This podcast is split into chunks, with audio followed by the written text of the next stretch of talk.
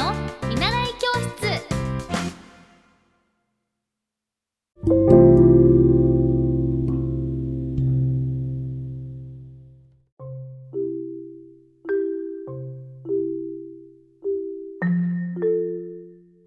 皆さんこんにちは。エッティ先生の見習い教室です、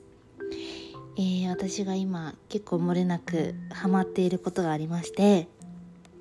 それはあの推しの子っていうネットフリックスのアニメを今も見てるんですけど、まあ、なかなか次のエピソードがこの1ヶ月ぐらい始まらないのででもアニメは好きなので何見ようかなと思ったら、まあ、ランキングにずっと出てて気になっててでそれが何かっていうとあのゾンビゾン100って言ってこうゾンビになるまでしたい100のことという、えーあの漫画から来てるアニメなんですけれどもこの方麻生さん？麻生この麻生春さんっていうのかな？えっ、と麻生春さんが書かれている漫画ででその麻生春さんの代表作はハン「ハイドクローサー」「十法解禁」かな？これは。を書かれてる方で、まあ、内容は、まあ、ゾンビが増殖してブラックな人生が変わったという最初のタイトルなんですけど、まあ、ゾンビとかそういうなんかアニメって私そんなに興味がなくてなんかこう予想がつくじゃないですかゾンビのアニメとか映画って。まあ、人が噛まれてゾンビになってっていうなんかこうよくあるのかな王道なものなのかなと思いきやそもそもこのアニメのゾンビはすごいカラフルなんですよね。ですごくあのもうブラック企業に入ってしまった制作会社の、えー、天童くんのはあの主人公のお話なんですけどもうそのもう3日間も家に帰れず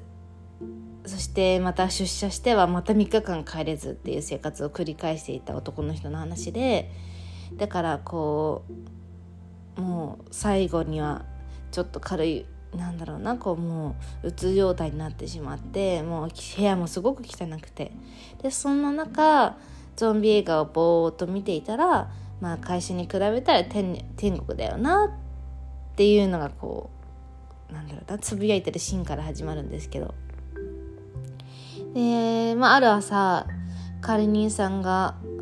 その自分の住んでる管理人さんが住民を食べているのを発見して、まあ、そこではこう街ではゾンビがもう増殖していて。なんだけどこの主人公の男の子はそこで言うのは「うわゾンビが来て怖い」っていう発言じゃなくてこれで明日からがあの会社に行かなくてもいいんだっていうもう本当にこうブラックな人生だったからゾンビたちのそのカラフルなんですけど血とかが緑とか赤だったりしてもう色とりどりの色に見える。もう僕の人生花色だっていうので始まっていくストーリーでこの主人公の。でそこでまあその会社勤めで何も好きなことができなかったからじゃあ僕はゾンビになるまでしたい100のことはこれだって言って例えばじゃあもう細かなことで言うと金髪にするとかなんか、朝からビールを飲むとか、まあ、いろんなその100のことを書くんですけどでそれを実行するためにもう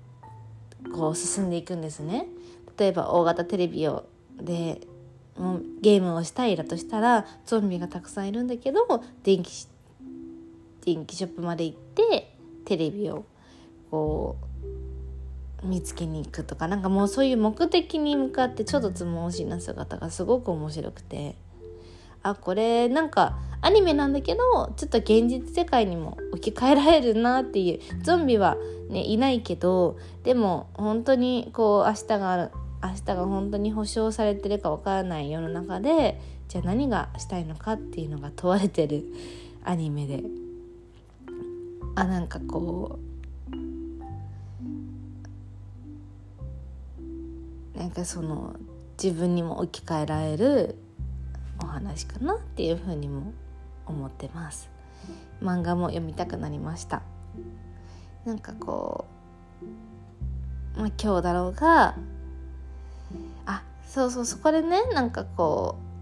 う言ってた言葉がなんか人間の自由は自由とはこのなんて読むんだっけなのかね禁忌。人間の自由とは禁忌を侵害する瞬間にのみ生まれるもの。そして禁圧があって初めてそこから解き放たれる自由と快楽を感じられるっていう話をしててまあ本当にこう自分のなんか好きなことを選べるこの自由な時間があるからこそ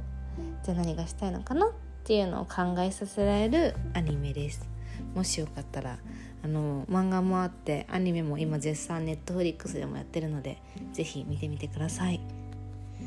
じゃあ今日も皆さん良い一日になりますように。バイバーイ。